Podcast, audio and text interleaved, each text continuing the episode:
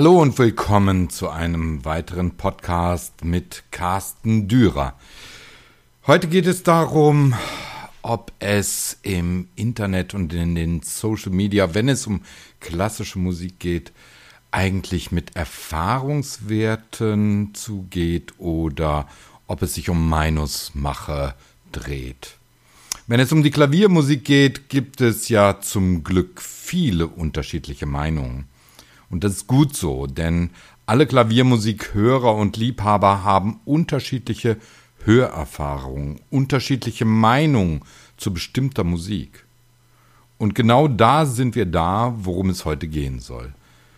Denn wie wir alle aus Konzertpausen wissen, werden Interpretationen, also das live erlebte Hörerlebnis, absolut unterschiedlich und individuell bewertet. Doch worauf fußen solche Gespräche, diese Bewertung und oftmals vollkommen unterschiedlichen Meinungen? Es gibt mannigfaltige Kriterien, die dabei eine Rolle spielen. Da gibt es zum einen die ganz persönliche Empfindsamkeit. Was das bedeuten soll? Nun, auch darüber gibt es zu vieles zu sagen. Hat man in der Nacht zuvor gut geschlafen? Wie sah der Tagesablauf aus? Was hat man erlebt und was hat man gegessen? Was hat einen bedrückt? Man kann den Alltag meist nicht vollkommen aus der Welt schaffen, aus dem Kopf bekommen, obwohl man doch gerne die Live-Musik unbeeinflusst erleben und genießen will. Dann gibt es natürlich das große Feld der Vorlieben und der Erfahrungen. Denn jeder Klavierliebhaber hat irgendwann einmal die Standardwerke gehört, die in den meisten Konzerten erklingen. Und irgendwann gab es für jeden einmal einen perfekten Moment, an den er sich erinnert. Auch Aufnahmen, die man meist schon in seiner Jugend oder frühzeitig im Leben von bestimmten Werken gehört hat, von bestimmten Interpreten, beeinflussen diese Erfahrungen. All dies führt dann dazu, dass man das aktuell Gehörte genau nach diesen ganz persönlichen Erfahrungen beurteilt. Immer wieder wird dann anderen, die vielleicht anderer Meinung sind, Unwissen vorgeworfen, da die Überzeugungen der eigenen Meinung extrem stark sind. Das ist nicht nur schade, sondern auch falsch für ein gutes Miteinander, für eine Diskussionskultur, die wir einmal hatten, aber anscheinend verloren haben. Natürlich muss man sich klar machen, dass die eigene Meinung nicht allgemeingültig ist, das geht uns Journalisten doch auch so. Denn auch wir haben unsere Erfahrungen, haben Eindrücke in unserem Leben gesammelt, die uns beeinflussen. Deshalb ist es wichtig, dass der Name eines Journalisten unter einer meinungsverbreitenden Rezension oder Besprechung steht, damit klar wird, dass es eine persönliche und individuelle Meinung darstellt.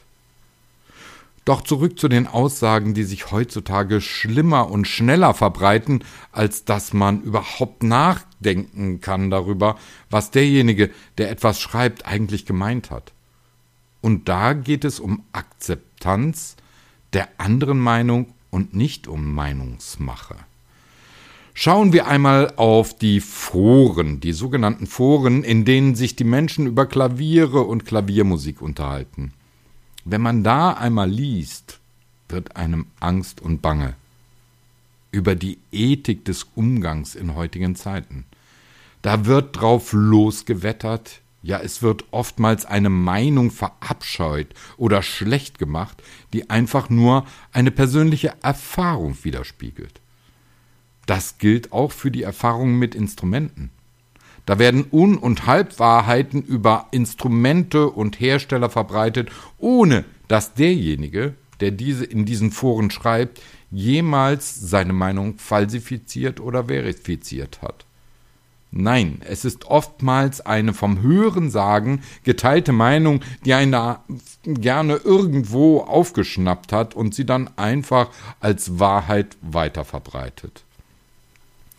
Dass diese Meinungen sich oftmals hinter Pseudonymen verstecken, gerade in Foren, versteht sich von selbst. Aber das kennen wir ja schon in den Auswüchsen der Social-Media-Plattformen wie Facebook oder Twitter, dass dort Dinge verbreitet werden, die einfach vollkommen haltlos sind und natürlich auch verletzend, wenn das ausreicht, um das klarzustellen. Es geht doch darum, dass ausgerechnet auch ein Feld wie die klassische Klaviermusik darunter leidet, dass auch dort Meinungen verabscheut werden, die nicht der eigenen entsprechen und das lautstark mit Worten auf Foren geäußert wird. Fehler sind menschlich, natürlich. Keiner kann sich frei machen von Fehlern. Wenn einer seinen Fehler zugibt, ist das ja auch in Ordnung, denn dann hat er eine andere Meinung ja bereits angehört und gelten lassen. Wie beim Instrument Klavier oder Flügel selbst, dass man sich ja auch nach seinem persönlichen Geschmack wählt, unabhängig von der Marke und dem Marketing oder anderen sogenannten Kundenmeinungen, so sollte man auch andere Meinungen in allen Richtungen, wenn es um Musik geht, gelten lassen. Dass man dann anderer Meinung sein kann, ist ja jedermanns gutes Recht. Und diese Meinung kann man auch äußern, aber doch bitte mit Anstand.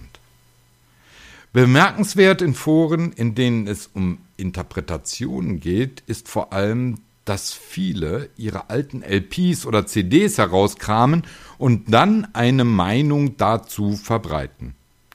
Das ist schön und gut, nur dann kann man sich oftmals diese Aufnahmen gar nicht mehr zum Vergleich anhören, da es sie oftmals gar nicht mehr auf dem Markt gibt. Oftmals fehlt die Auseinandersetzung mit neuem, vielleicht auch unbekannteren Aufnahmen. Es zeigt sich wieder einmal, dass dort auch gerne Meinungen aus der marketinggesteuerten Presse wiedergegeben werden. Aber meist ist es doch so, dass die eine oder der andere vor allem auf seine Meinung plädiert. Und wissen wir eigentlich, welche Erfahrungen die oder derjenige hat? Wie viele Live-Konzerte sie oder er gehört hat, wie viele Aufnahmen von einem Werk? Nein. Und damit ist diese ganze Auseinandersetzung eigentlich schon oftmals ad absurdum geführt, denn die Erfahrung, die echte Erfahrung, macht es doch, die einen wirklich profund eine Meinung vertreten lässt. Ich werde oftmals gefragt, wer denn mein Lieblingsinterpret in der Klaviermusik sei.